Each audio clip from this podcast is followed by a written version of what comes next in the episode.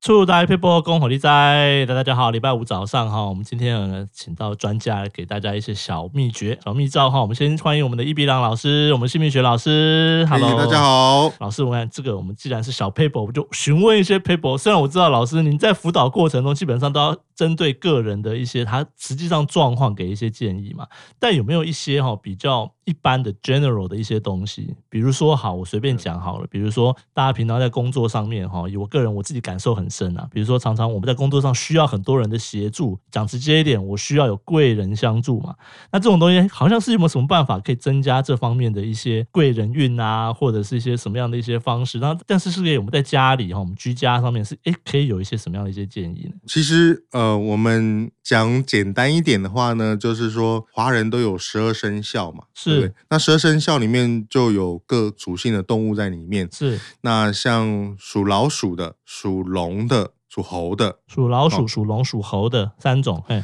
这三种生肖的人哦，他如果要招贵人或者是招桃花哦，是因为像有些女孩子她可能想要结婚了，对，啊、可没有是对都象都还没有遇到对象哦，是那有的人在做业务哈、哦，他是可能需要贵人来帮忙提点一下。是这三种生肖呢，他会建议他哦，他摆花在他的办公桌或者是嗯他哼的、呃房间是哦的哪一方呢？是北方。北房间的北方的位置放花，对花有什么限制吗？要放什么花，还是随便什么都可以？或什么花不能放？放他喜欢的花嗯啊就可以哦，放喜欢的花就好，不 对对要放对不喜欢的花。对 OK 对 OK，是颜色的话还要看他的八字盘。那可是是我们讲最简单就是百花，对，是。八字盘就每个人又不一我样。知道这我对知道对不一样，对对但是对基本上是放花在对他的房间的北的北方的这个位这置，三个属性的但人，只有是刚刚讲的属老鼠跟龙龙还有猴猴子这三种才有，对所以对不同对生肖还不一不一样，样。不一样。不一样，哎，那我问一下，我属兔的，不好意思，我实在是大家私心一下，我们节目时间有限哦，没办法每一个生肖都介绍。 哎，我属兔的话，呃，属兔的话，你今年的嘛，今年兔年嘛，对对，属兔的话，你的花可以摆在你房间的正东方东方哦，也是放花，第一个也是放花，但是放在房间的正东方呀或者是你办公室的正东方。哦，办公室的正东方或对对家里房间的正东方是要放是是花，对不对？那个花是说放一个花瓶，让插花这样的吗？新鲜的花，是的，是的。干燥花或那种花 不行，是不哦、是 n o no no no，要真的花。要真的花，新鲜的花就对了那。请注意，它不能枯萎掉。哦，不能枯萎掉，不能枯所萎以要一直保持就对了，对就嗯 always 放一个花瓶，里面一直插着鲜花这样子。水可以加一些漂白水，让它花期久一点。哦，是是哦是，放漂白水花期会比较久，对这我还是的不晓是得的是。 哦，这就是另外一个小 paper 了。刚刚是三个生肖，三个生肖一组嘛，所以是说北方是属呃老鼠、属龙跟属猴子。嗯，那是我兔的话也是三个一组嘛，也是一样的嘛。兔子有，还有羊，兔跟羊还有猪。还有猪哦，这对三个就是一对组对是一样，好、所以属兔的哈，我看我属兔造福了属羊的跟属猪的 朋友